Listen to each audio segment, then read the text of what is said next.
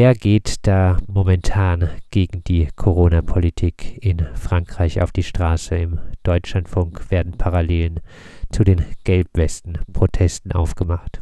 Also tatsächlich, diese Parallele kann man ziehen. Es ist ein ähnlich heterogenes Spektrum, ähnlich, ich würde mal sagen, in gewisser Weise zusammengewürfelt, äh, mit einem gewichtigen Unterschied. Die Gelbwesten hatten zu, in ihren Anfängen, November, Dezember 2018, äh, eine Mehrheit in Umfragen hinter sich, nicht unbedingt für die konkreten einzelnen Vorgehensweisen bei Demonstrationen, äh, also sprich unter anderem auch die Randale, wohl aber für die Forderungen, so wie sie übermittelt wurden oder so wie sie vorgestellt wurden, weil äh, die Gelbwesten durch ihre Heterogenität ja in gewisser Weise auch eine Projektionsfläche boten.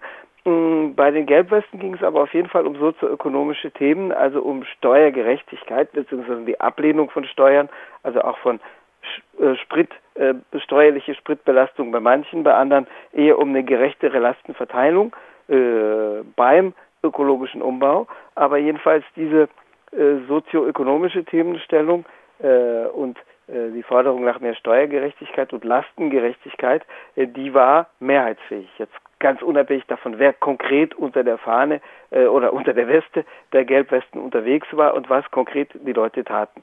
Die jetzige Bewegung hat zwar eine beachtliche Verankerung, was sich allein daran ablesen lässt, dass im Hochsommer, in Zeiten, in denen normalerweise in Paris politische Friedhofsruhe herrscht und die Stadt den Touristen, Touristinnen gehören, Touristen, die nunmehr weitgehend ausbleiben, jedenfalls im Vergleich zu Vorjahren aufgrund der Pandemiesituation, ähm, dass also auch im Hochsommer doch nicht unbeachtliche Teilnehmerzahlen, Teilnehmerinnenzahlen bei Demonstrationen zustande kommen. Du erwähntest bereits die laut Angaben des Innenministeriums 204.000 und ein paar zerquetschte äh, bei den letzten Mobilisierungen am 21.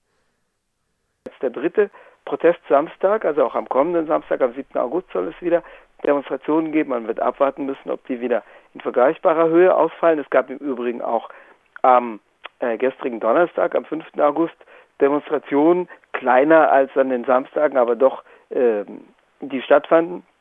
Äh, natürlich rund um die Bekanntgabe des Urteilsspruchs des Verfassungsgerichts, das Conseil Constitutionnel, also du hast das Verfassungsrat übersetzt, so, so heißt es auch äh, wörtlich übersetzt, das ist das Äquivalent, das Pendant zum Bundesverfassungsgericht. Also rund um diesen Urteilsspruch, der ja erwartet wurde, der angekündigt war für äh, den Donnerstagnachmittag, äh, gab es auch Demonstrationen in Paris in dreistelliger, vielleicht niedrig vierstelliger Höhe, in anderen französischen Städten in zwei, dreistelliger Höhe. Ähm, und der, der kommende Samstag wird da bestimmt abzuwarten bleiben. Also es gibt eine quantitativ nicht unbeachtliche Mobilisierung, also gerade unter Berücksichtigung der Tatsache, dass es mitten im Hochsommer, in der normalerweise äh, dann bestehenden politischen Sommerpause stattfindet. Hm, es gibt rund um die 35 Prozent Zustimmung zu der Aussage, dass man Verständnis, Unterstützung für die Proteste hat in Umfragen, also doch ein starkes Drittel. Äh, ich hatte in der Jungle World geschrieben 35. Ich habe an diesem Donnerstag eine Umfrage gelesen, wo von 37 Prozent die Rede war. Also ein starkes Drittel. Und das sagt, dass man irgendwie Verständnis oder Unterstützung für Proteste rund um dieses Thema äh, verspürt. Das ist ein nicht unbeachtlicher Sockel, das ist aber keine Mehrheit. Im Unterschied zu den Anfängen der Gelbwesten, wo es eine klare gesellschaftliche Mehrheit gab, die sagte, äh, dass die da was machen, nicht alles, was die machen, also nicht, nicht jede zerbrochene Scheibe, aber dass da Leute was machen, das ist in Ordnung, da stehen wir dahinter. Äh, das sagt im Moment eine heißt, starke, nicht unbeachtliche Minderheit, aber eben eine Minderheit. Äh, was natürlich damit die zu tun hat, Mehrheit, auch die Mehrheit der Bevölkerung Heißt, die Mehrheit der Bevölkerung ist äh, für äh, die äh, Impfpflicht im Gesundheitswesen und äh, für also auch den da Impfpass, sicherlich nicht für jede Maßnahme, nicht für jede einzelne Maßnahme. Das hängt natürlich auch davon ab, wen man befragt. Äh, das Gesetz äh, enthält ja das Gesetz, das also in der Nacht vom ähm, vorletzten Freitag zu Samstag verabschiedet wurde, Ende Juli. Das enthält ja ein ganzes Bündel von unterschiedlichen Bestimmungen. Auch das Gesetz ist heterogen. Also es sagen bestimmt nicht alle Befragten zu allen Maßnahmen ja, aber äh, es gibt eine mehrheitliche Zustimmung zu der Grundaussage, das, was gemacht werden muss und dass es grundsätzlich in die richtige Richtung geht, was äh, gemacht werden muss. Äh, du sprachst im Übrigen, was eine der zentralen Bestimmungen betrifft, von Testpflicht. Also es ist ja in Deutschland würde es mit den drei Gs benannt, also getestet, genesen oder geimpft.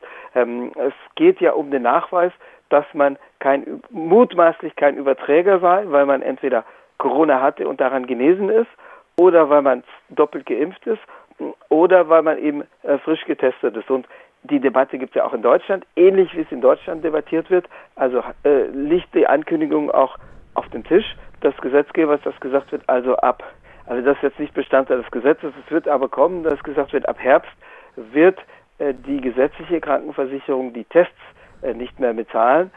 Dann, wenn alle Leute die Möglichkeit hatten, ganz unabhängig von Altersgruppen sich impfen zu lassen, äh, dann wird man denen, die sich nicht impfen lassen wollen und dieses stattdessen durch regelmäßige Tests äh, ersetzen, dann wird man denen nicht also äh, zweiwöchentlich die Tests bezahlen, sondern dann äh, treten die Leute als Selbstbezahler äh, für, die, für die Bezahlung der Tests ein. Wie gesagt, äh, verabschiedet wurde auch äh, eine Impfpflicht für, Impfpflicht für Beschäftigte im Gesundheitswesen, dass mhm. sich äh, diese Beschäftigten gegen äh, Corona impfen lassen, äh, scheint mir jetzt äh, mal äh, mehr als sinnvoll zu sein. Warum sorgt äh, diese Impfpflicht äh, trotzdem für relativ großen Protest? Auch die Gewerkschaft Süd ruft ja teilweise, glaube ich, zu ja, Protesten ja. auf. Ja, ja, Süd ruft sogar zum Streik im Gesundheitswesen auf.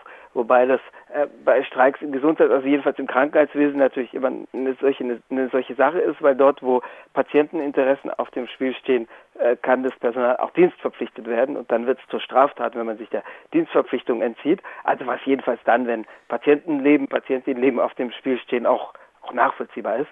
Also es ist anders, als wenn ein Zug nicht fährt, äh, wenn jetzt ein, OP-Raum nicht funktioniert, äh, dann, äh, dann stehen tatsächlich Menschenleben auf dem Spiel. Ähm, die ähm, die grundsätzliche Zustimmung dazu, dass Menschen sich impfen lassen sollen, halte ich auch für sinnvoll. Ich bin selbst geimpft, schon seit längerem. Ähm, rate auch allen dazu. Nichtsdestotrotz, die Verpflichtung stößt auf böses Blut. Äh, ich glaube, da kommen mehrere Sachen zusammen. Also die Verpflichtung gilt ab 30. August für äh, Mitarbeitende, für abhängig Beschäftigte in Orten mit Publikumsverkehr, Gaststätten, Kinos, Museen, äh, also wie gesagt mit äh, Publikum für Beschäftigte mit Publikumskontakt. Das heißt, die Ansage des Gesetzgebers lautet dann eben, wer sich da nicht impfen lässt und sich dem entzieht, bekommt eine Frist gesetzt und dann soll der Arbeitgeber dafür Sorge tragen, sofern möglich, äh, die wegzuversetzen, also etwa auf ähm, Verwaltungsposten, wo kein Publikumskontakt besteht. Das wird natürlich im Restaurant nicht so einfach möglich sein wie im größeren Betrieb. Ähm, die ursprüngliche Ansage des Gesetzgebers war sogar, es kann nach zwei Monaten, wenn die Menschen immer noch nicht geimpft sind, eine Kündigung des Arbeitsvertrags erfolgen. Das wurde äh, in der letzten Fassung des Gesetzentwurfs, die in Abstimmung mit dem konservativ dominierten Senat, also der zweiten Parlamentskammer, die ja auch zustimmen muss, äh, entschärft. Es liegt keine formale Kündigungsdrohung mehr auf dem Tisch. Allerdings sagt die Arbeitsministerin, also äh, Elisabeth Born, im Interview am frühen Morgen des 27. Juli, ähm, also zwei Tage nach der Verabschiedung und der Nacht zum Samstag davor, äh, es gibt keine formale äh, Kündigungsdrohung, es gibt also keinen spezifischen Kündigungsgrund, der jetzt im Gesetz explizit geschaffen würde, so wie es mal vorgesehen war und dann wieder raufgehobelt wurde. Aber äh, bei äh, Pflichtverletzung greifen natürlich die allgemeinen Regeln des Arbeitsvertrages und wenn etwa der Arbeitgeber jemanden nicht beschäftigen kann, äh, dann kann der Arbeitgeber sich die Frage, also nicht beschäftigen kann, weil etwa kein Arbeitsplatz ohne Publikumskontakt vorhanden ist, vor allem in kleineren äh, Betrieben, Gaststätten etwa, dann kann der Arbeitgeber sich nach den allgemeinen Regeln die Kündigungsfrage stellen. Also das ab 30. August für Beschäftigte in Kultureinrichtungen mit Publikumsverkehr, äh, in Transportmitteln, in äh, also auch da mit Publikumsverkehr, wenn jetzt jemand in der Verwaltung arbeitet, bei der Bahngesellschaft und Akten bearbeitet, stellt sich die Frage natürlich nicht in, äh, in Gaststätten, wie erwähnt, äh, ab dem 15. September im Gesundheitswesen. Vor allem da gibt es böses Blut. Es gibt tatsächlich Dutzende von lokalen Streikaufrufen. Süd Santé ruft auch generell zum Streik dagegen auf. Da kommen, glaube ich, verschiedene Sachen zusammen. Ja, das eine ist, äh, es gibt ein gewisses Misstrauen gegen die Politik und auch gegen Pharmakonzerne, was man generell nachvollziehen kann, was aber mich jetzt nicht dazu führen würde, dass man sagt, dass man deswegen jetzt die Corona-Impfung ablehnt. Man kann also auch Arzneimittelkonzernen vertrauen und trotzdem seine Medizin nehmen, wenn sie einem oder einer hilft. Äh, fängt bei Aspirin an und auch Aspirin kann Nebenwirkungen haben. Aspirin kann tödliche Nebenwirkungen haben, vor allem wenn man es überdosiert. Äh, ich kenne eine äh, Apothekenbeschäftigte, die, die jemanden kennt, die sich mit Aspirin oder mit dem französischen Pendant, also Doliprane, umgebracht hat, erfolgreich umgebracht hat. Ähm, aber ähm, dieses Misstrauen gibt es unter Beschäftigten im Gesundheitswesen, die unter anderem auch wissen, wie Pharmaindustrie und deren Lobbying funktioniert. Ähm, es gibt ein Misstrauen gegen die Politik, äh, auch darin begründet, dass man sagt, man hat uns an die Front geschickt als es noch gar keinen Schutz gab, als von Impfung noch nicht die Rede war. Geimpft wird ja seit Dezember 2020. Aber wenn wir zurückgehen auf den März 2020, also den Beginn der Pandemie, äh, da hat man Gesundheitspersonal in die vorderen Reihen, also an die, in Anführungszeichen im übertragenen Sinne, in die Frontlinie geschickt. Äh, zum Teil ohne Masken, weil die nicht äh, in genügendem Maß vorhanden waren aufgrund von irrsinnigen Entscheidungen der Politik, es gab eine Milliarde Masken, einen Vorrat von einer Milliarde Masken, der 2010 angelegt worden war in Frankreich infolge der Befürchtungen im Zusammenhang mit der Hühnergrippe 2009, Befürchtungen, die sich dann nicht erfüllten. Dieser Maskenvorrat ist in den letzten fünf Jahren vernichtet worden, weil die Politik sich sagte, kostet nur Geld, äh, das zu horten und im Bedarfsfall lässt man das aus China einfliegen. Ja, wunderbar, das ist natürlich eine super Idee, vor allem wenn dann die Weltpandemie von China aus von China ausbricht und äh, die Lieferketten unterbrochen sind oder China die vielleicht selber benötigt, äh, dringender. Jedenfalls am Anfang gab es nicht mal genügend Masken für medizinisches Personal. Es gab äh, nur unzureichend dieses Handgel, dieses hydroalkoholische Handreinigungsmittel. Äh, und man hat trotzdem das Gesundheitspersonal in die vorderen Reihen geschickt, auch dort natürlich, wo sie mit Covid Kontakt hatten, mit Covid-Erkrankten. ähm, jetzt heißt es plötzlich, also zuerst wurden die Risiken für diese Berufsgruppe äh, gering geschätzt und man, äh, äh, es gab natürlich den Applaus aus der Bevölkerung, aber die Politik hat die Leute in die vordere, vorderen Reihen geschickt, auch nur mit unzureichender Kompensation, etwa durch Lohnerhöhung. Es gab eine Lohnerhöhung, es gab das Abkommen von Grünell äh, Ende Juni oder im Juni 2020. Ähm, Gefordert hatten die Gewerkschaften 300 Euro monatlich mehr Lohn. Äh, Gesundheitspersonal ist in Frankreich unterbezahlt im EU-Durchschnitt. Es wurden 183 ab Frühjahr dieses Jahres, ab März. Also es gab zwei Schübe von Lohnerhöhung. Äh, das ist zwar über, liegt über den anderen, über den Lohnerhöhungen, die andere Berufsgruppen jetzt einfahren können, aber es ist unzureichend im Vergleich mit dem, was die Leute verdienen, was sie auch im europäischen Durchschnitt gemessen verdienen. Das heißt, es gibt eine Behandlung dieser Berufsgruppen durch die Politik, die sie misstrauisch macht gegenüber Ankündigungen der Politik. Und die Politik, also die Regierungspolitik, hat sie auch geschafft, strategisch die Sache zu drehen. Vorher erschienen die Regierenden als die, die das Krankenhauspersonal misshandeln. Das Krankenhauspersonal stand als Opfer der Politik da. da damals, als die Leute auf den Balkonen stehend applaudierten, März, April 2020, äh, weil damals natürlich auch in breiten Kreisen thematisiert wurde, wie viel Krankenhausbetten und wie viel Krankenhauspersonal ist eigentlich abgebaut worden in den letzten 15, 20 Jahren. Da gab es 1999 noch 500.000 Krankenhausbetten in Frankreich und zu Beginn der Pandemie 400.000. Also jetzt nicht Notfallbetten auf Intensivstationen. Äh, das sind natürlich ohnehin nicht so viele. Ein Intensivstationsbett kostet 12.000 Euro am Tag, glaube ich. Aber äh, generell Krankenhausbetten. Es gab 500.000 und 20 Jahre später, zu Beginn der Krise, gab es noch 400.000 Krankenhausbetten jetzt allgemein. Das heißt auch ein Personalabbau und damit eine Unterbesetzung der Krankenhäuser. Es gab Zusammenlegung von Krankenhäusern im ländlichen Raum, was auch dazu führte, es gab äh, die ganzen Sachen, die auch bei Beginn der Gelbwesten Bewegung ein Thema waren, dass jetzt Leute im französischen Jura 60 Kilometer fahren müssen, um zur Geburtsstation zu kommen, wenn, wenn die Entbindung ansteht. Ähm, die, äh, die Krankenhausbeschäftigten und Gesundheitsbediensteten erschienen also als Opfer der Politik mit ihrer, mit ihren Einsparungen, mit, ihrem, mit ihrer Effizienzsuche, mit, ihrer, mit ihrem Rentabilitätsstreben. Jetzt hat die Politik das umgedreht, indem sie sozusagen herrisch auftritt und sagt, die Beschäftigten sind das Problem, weil die die Leute anstecken also dass die Gesundheitsbediensteten selber sich dem Risiko der Ansteckung äh, aussetzten, äh, wird da gar nicht mehr thematisiert. Und jetzt wird sozusagen mit dem Finger auf sie gezeigt. Und das führt zu einer Art Trotzreaktion, äh, die gesagt wird, war, wir sind jetzt plötzlich die, auf die mit dem Finger gezeigt werden wird und die angeklagt äh, werden. Das führt, glaube ich, zu einer generellen das Abwehrreaktion, dass man sagt, impfen, darüber könnte man mit sich reden lassen, aber so dazu aufgefordert werden mit dem sozusagen drohenden Zeigefinger, so nicht. Ähm, das ist, also glaube ich, teilweise.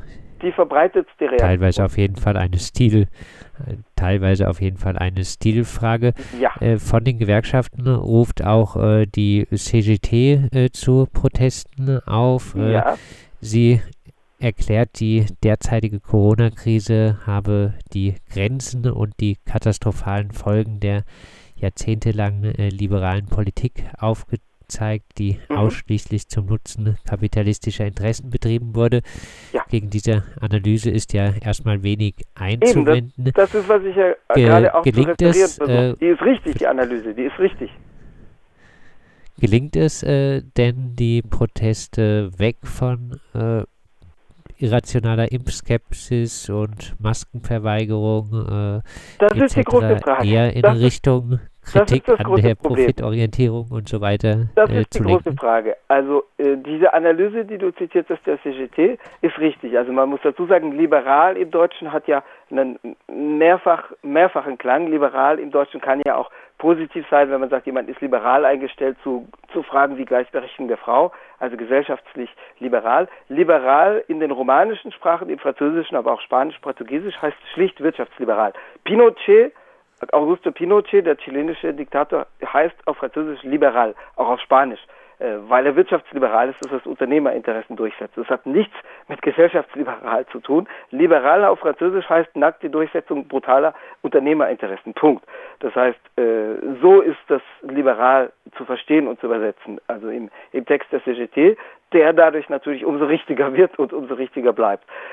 Im Gesundheitspersonal selber ist es, glaube ich, heterogen. Du hast eine Minderheit von fünf bis zehn Prozent, die auch den ganzen Verschwörungskack mitgeschluckt haben und die sagen, da wird jetzt was an uns ausprobiert, wir sind menschliche Versuchskaninchen, äh, da wird uns also bei, in den ganz extremen Fällen ein Chip eingepflanzt und so weiter. Das ist natürlich am Rande auch vertreten, wie in der Gesamtbevölkerung, so auch im Gesundheitspersonal. Dann hast du Leute, die einfach skeptisch sind und die sagen, impfen generell, warum nicht?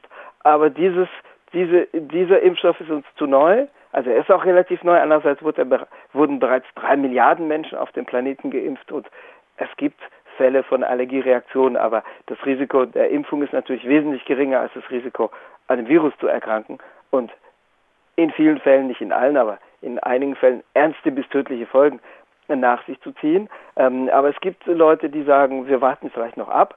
Und ähm, es gibt schlicht auch Leute, die entweder schon allergische Reaktionen hatten, aus anderen Gründen, auf andere Impfstoffe, äh, oder Leute, die sagen, ähm, äh, ich, ich äh, kann mir keinen Arbeitsfall äh, keinen Arbeitsausfall leisten. Man muss sich die Stresssituation der Beschäftigten im Gesundheitswesen vorstellen. Wenn ich jetzt eine Allergiereaktion, auch eine leichte habe, bedeutet ein, zwei, drei Tage Arbeitsunfähigkeit, wenn ich Fieber habe, äh, schmerzenden Arm und so weiter, was vorkommt, was nicht dramatisch ist, aber bei Leuten, die unter hohem Arbeitsstress, Arbeitsdruck stehen, äh, wo man vielleicht sagt, überlegen wir uns nochmal oder vielleicht lieber selber drüber nachdenken, äh, wann man das macht und ob man das macht und wenn dann wann. Ähm, das ist, glaube ich, die Gemengelage. Jetzt äh, mischt sich das wiederum mit einer Gemengelage in der Bevölkerung, wo es ähnlich einen harten Kern gibt von generellen Impfverweigerern, oft mit reaktionärem und oder irrationalem Unterton, also entweder religiös-fundamentalistischem Unterton, wo man sagt, man darf nicht in Gottes natürliche Ordnung eingreifen und wenn Gott gewollt hätte, dass die Menschen äh, äh, Impfstoffe in sich tragen, dann hätte er sie ihnen mitgegeben und da kann man nicht künstlich eingreifen. Also das ist der religiös irre Zugang. Äh, dann gibt es äh, den rechten Zugang, der im Kern darauf beruht, zu sagen, erstens, meine Freiheit gehört mir, was gehen mich die anderen an? Äh, ich für mich glaube nicht an den ernsten Verlauf aufgrund von Alter, äh, äh, körperliche Verfassung. Und warum soll ich mich für andere impfen lassen, um andere zu schützen? Etwa Risikogruppen. Äh, bei ausgeprägt Rechten kommt dazu, es ist ein Eingriff in die biologische Integrität. In dem Fall nicht des Volkskörpers, aber des Einzelnen. Aber äh, wa, wa, was soll ich, was soll ich für fremde Interessen meine biologische Identität eingreifen lassen? Das ist der rechte Zugang.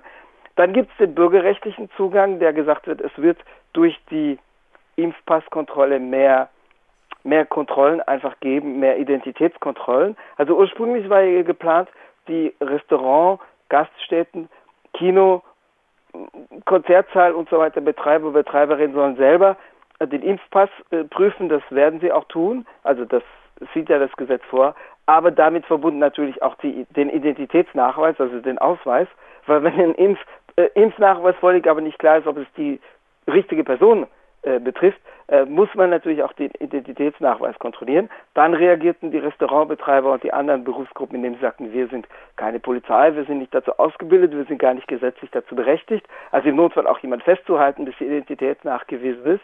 Jetzt wird gesagt, das wird doch an die Ordnungskräfte, an die staatlichen Sicherheitskräfte delegiert. Das heißt, wenn der Restaurantbetreiber einen Zweifel hat, ob der Impfnachweis wirklich de der richtigen Person zuzuordnen ist, äh, dann kann er die oder sie die Polizei rufen, die natürlich oft nicht kommen wird, weil die Polizei hat auch noch anderes zu tun und ist zum Teil auch unterbesetzt. Äh, das heißt, äh, es wird wahrscheinlich gar nicht so viele Kontrollen geben, aber es gibt die Befürchtung von Kontrolldichte.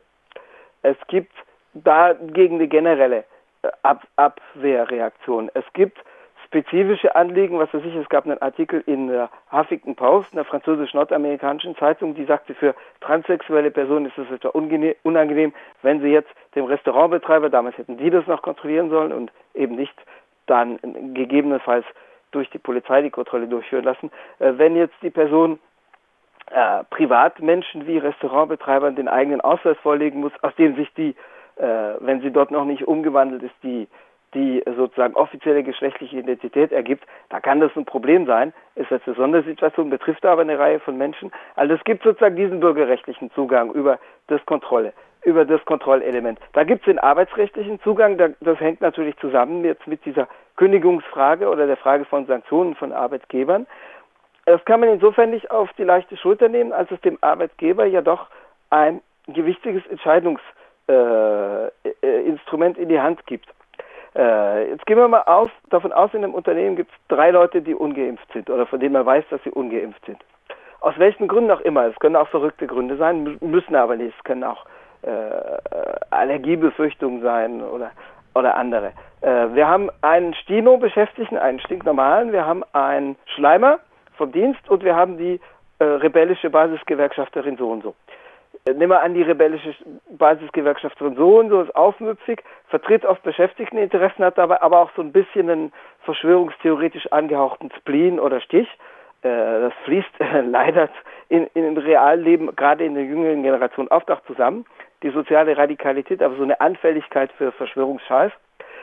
Jetzt hat der Arbeitgeber die Wahl. Der Arbeitgeber kann sagen, ich soll, sagt mir der Gesetzgeber, erstmal versuchen, eine Lösung zu finden, indem ich die Leute die, die nicht geimpft sind, vor Publikumskontakt wegversetze. Jetzt habe ich einen Platz im Unternehmen, äh, sozusagen Papierbearbeitung, äh, da, da kann ich jemanden hinversetzen. Und die, die da hinversetzt werden, äh, begreifen das als Urlaub. Jetzt hat der Arbeitgeber drei Wahlmöglichkeiten. Entweder weggucken, selber eine Geldstrafe äh, riskieren, okay, 1500 Euro, wenn er nicht kontrolliert, okay, äh, kann mancher Unternehmer wegstecken zumindest wenn es um eine Person geht. Also erste Option weggucken. Zweite Option auf den äh, Papierbearbeitungsjob versetzen für drei Monate, bis sich vielleicht die Pandemielage beruhigt, was die Person vielleicht als Urlaub betrachtet, vielleicht sogar als als ja als äh, als gute gute Gelegenheit äh, erstmal hier eine ruhige Kugel zu fahren. Die dritte Möglichkeit den Arbeitsvertrag aussetzen. Also Gesetz, das Gesetz sieht jetzt nicht direkt die Kündigung vor. Wie gesagt, Unterschwellig ist es noch möglich, wenn halt keine Beschäftigungsmöglichkeit besteht und äh, wenn der Arbeitgeber von grober Pflichtverletzung ausgeht, wenn die Person sich über längere Zeit weigert. Das Gesetz sieht es aber nicht vor, die Kündigungsmöglichkeit. Was das Gesetz aber vorsieht, äh, ist ähm, die Aussetzung des Arbeitsvertrags und damit natürlich auch des Lohnan Lohnanspruchs. Jetzt haben wir diese drei Profile von Beschäftigten, diese drei Optionen. Dreimal darf man jetzt natürlich raten, was unser Arbeitgeber tun wird. Klar, wenn es offene Natürlich. Diskriminierung ist, äh, also wenn offen die Gewerkschafterin gefeuert wird oder ohne Lohn bleibt für drei Monate und der Schleimer äh, auf den äh, geruhsamen Arbeitsplatz versetzt wird und wenn vielleicht noch ein zweiter geruhsamer Arbeitsplatz da gewesen wäre, auch für die Gewerkschafterin, dann kann man prozessieren. Es wird auch sicherlich Arbeitsgerichtsprozesse um diese ganze äh, Sache und, geben. Und Aber es gibt dem Arbeitgeber wahrscheinlich, wie du mhm. andeutest, wahrscheinlich, wie du andeutest, die Gewerkschaftlerin äh, treffen. Es, Ganz genau. Und das also, ist der arbeitsrechtliche Zugang. Und diese verschiedenen Motive mischen sich. Da kommt das sozioökonomische Motiv der Gaststätten, Restaurant, Kinobetreiber dazu. Die sagen, uns macht es zusätzlichen Stress. Ein Teil unserer Kundschaft wird wegbleiben, wenn wir sie kontrollieren müssen. Äh, das ist ja zum Teil auch der Fall. Also die Kinos hatten von einer Woche auf die die Kinos wenden, wenn die wenn die Säle über 50 Personen umfassen, wenden den äh, Pass Sanitär bereits an, also den, die, die Kontrolle. Äh, unter 50 nicht, also es gibt jetzt Vorstellungen, die bewusst in Sälen unter 50 Personen gemacht werden, aber über 50. Da blieben von einer Woche auf die andere, von der dritten auf die vierte, von der zweiten auf die dritte Juliwoche blieben 70 Prozent der Kundschaft weg. Also es gab einen Einbruch um 70 Prozent, weil die Leute halt zum Teil noch nicht alle geimpft sind. Es gab ja noch eine Altersgruppenbeschränkung für Impfung bis 31. Mai. Die Leute können jetzt langsam durchgeimpft sein, also zweimal geimpft sein. Äh, äh, ab dem 31. Mai konnten die Leute altersunabhängig sich impfen lassen. Gleichzeitig gab es aber die Ansage Wohnortbindung bei der Impfung und die Leute haben sich gesagt, okay, äh, da es ja eine Zeitfrist zwischen der ersten und der zweiten Impfung gibt, wollen wir das nach dem Sommerurlaub machen, weil da könnte das ja blöd liegen, terminlich. Also die Regierung war dann so schlau und hat das Wohnort die Wohnortbindung aufgehoben, aber spät im Juli. Jetzt können die Leute sich auch am Urlaubsort impfen lassen, was davor so nicht vorgesehen, nicht geplant war. Das heißt, viele Leute sind einfach vom Zeitrahmen her noch bis jetzt noch nicht geimpft. Das wird jetzt nach und nach kommen. Also die gesetzliche Ankündigung hat natürlich insofern einen Effekt gehabt, dass es jetzt auch einen massiven Impfschub gegeben hat. Vier Millionen Termine wurden äh, kontraktiert, wurden, wurden gemacht, äh, wurden genommen. Vier Millionen Impftermine innerhalb von einer Woche nach Macrons Ankündigung als er am 12. Juli dieses Gesetz ankündigte. Aber mh, mm, äh, die, die, die Betreiber, Betreiberinnen, die Gewerbetreibenden, die gehen zum Teil aufgrund dieser sozioökonomischen Befürchtungen auf die Straße. Das heißt, wir haben dieses ganze Bündel von religiös irrem Zeug und esoterischem Spinnkram über wirklich rechte Ansätze, die quantitatives auch dominieren. Das ist schon der größte Teil. Aber es ist nicht alles. Es gibt aber auch die Gewerkschaft, die den also viele, Zugang Mhm. Viele, viele Motive, sich an diesen Protesten äh, zu beteiligen. Äh, abschließend äh, mit der Bitte um eine eher kurze Antwort, ja. dann äh, noch eine Prognose, wie äh, werden sich, wie wird sich diese Protestbewegung weiterentwickeln? Also sie wird weiterhin zerfasert bleiben, weil es ja aus dem genannten Motiv, aus der genannten Gemengelage von Motiven her keine einheitliche Bewegung sein kann.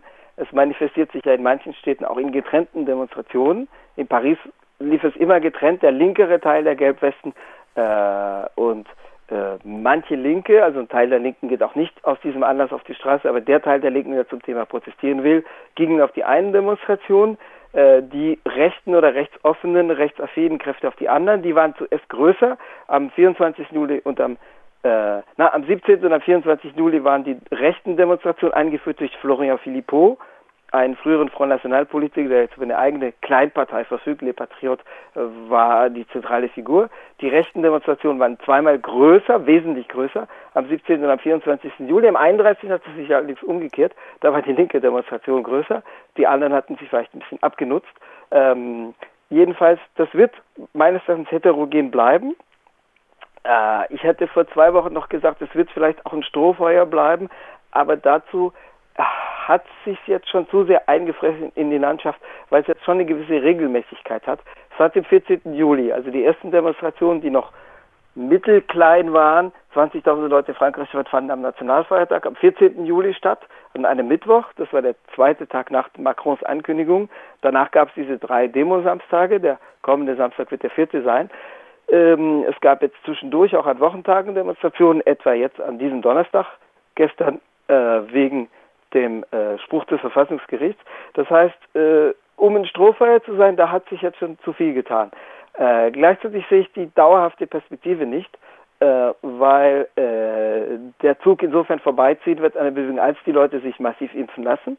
Nicht 100 Prozent, aber es, es gibt einen Schub. Es, die, die Mehrheit will sich auch impfen lassen, also 60 bis 70 Prozent sind klar dabei. Es sind jetzt 51 Prozent, 52 Prozent geimpft, aber die, die Zahl nimmt jetzt deutlich zu äh, in diesen Wochen. Ähm, das heißt, die Perspektive, wenn das Gesetz mal anwendbar ist, äh, die, die Handlungsperspektive ist auch äh, sozusagen begrenzt. Aber man hat es mit den Gelbwesten gesehen, auch da war es so, bestimmte Sachen kamen, also die Spritsteuer kam, aber verschoben und abgespeckt. Äh, es wurden Zugeständnisse gemacht, also an die Gelbwesten wurden ja immerhin Zugeständnisse, die den Staat 17 Milliarden, Milliarden Euro kosteten, gemacht. Ähm, irgendwann war äh, die Perspektive nicht mehr da, aber die Bewegung gibt es noch. Man sieht es jetzt, also es gibt nicht nur den, die Vergleichbarkeit mit den Gelbwesten, die wir am Anfang ansprachen, es sind ja auch Gelbwesten, also Leute, die sich gelbe Westen anziehen und die sich äh, auf die Kontinuität dieser Bewegung berufen, ein, ein Rückgrat, ein wichtiger Bestandteil dieser Bewegung. Also viele gehen mit gelben Westen auf die jetzigen Demonstrationen oder rufen als Gelbwesten oder angebliche Gelbwesten-Kollektive dazu auf. Also insofern kann eine Bewegung, die historisch neu ist, die sich auch dadurch auszeichnen, dass ein Teil von ihr irre ist, nicht alle, es haben auch Linke und Gewerkschaften an den Gelbwesten-Protesten teilgenommen, so wie jetzt an den jetzigen, so wie jetzt an den aktuellen, aber äh, eine Bewegung, die also insofern historisch neu ist, als früher Bewegungen klar als links wie 1968 oder rechts einzuordnen waren, die da ausbricht, die linke, rechte und ihre Elemente miteinander verbindet, wo sich alle irgendwie drauf beziehen, wo die Bewegung auch zum Label wird. Ähm, das war an den Gelbwesten neu. Wie gesagt, das hat sich insofern fortgesetzt, als es die noch gibt, die Gelbwesten, und auch jetzt wieder als Label herhalten für die neuen Proteste. Und das ist zu vermuten, dass es eine ähnliche Kontinuität geben wird das immer wieder als Label auftauchen wird und als Sensibilität, als was, was die Leute anspricht. Äh, nicht unbedingt als Bewegen mit einer konkreten Handlungsperspektive, weil sie dafür zu heterogen ist und jede Bewegung, die sich gegen ein Gesetz richtet, wenn das Gesetz mal Anwendung, Anwendung findet, äh, auch ein Perspektivproblem aufweist. An diesem Donnerstag hat das französische Verfassungsgericht die Gesetzesänderung zur Corona-Politik unter anderem die Impfpflicht für Beschäftigte im Gesundheitswesen und äh, die Testpflicht äh, für äh, das Betreten von öffentlichen Räumen, äh, die ab Montag gelten soll, bestätigt für eine Einordnung äh, der Proteste gegen diese Politik haben wir uns ausführlich mit unserem Frankreich-Korrespondenten, dem freien Journalisten und Juristen Werner Schmid, unterhalten.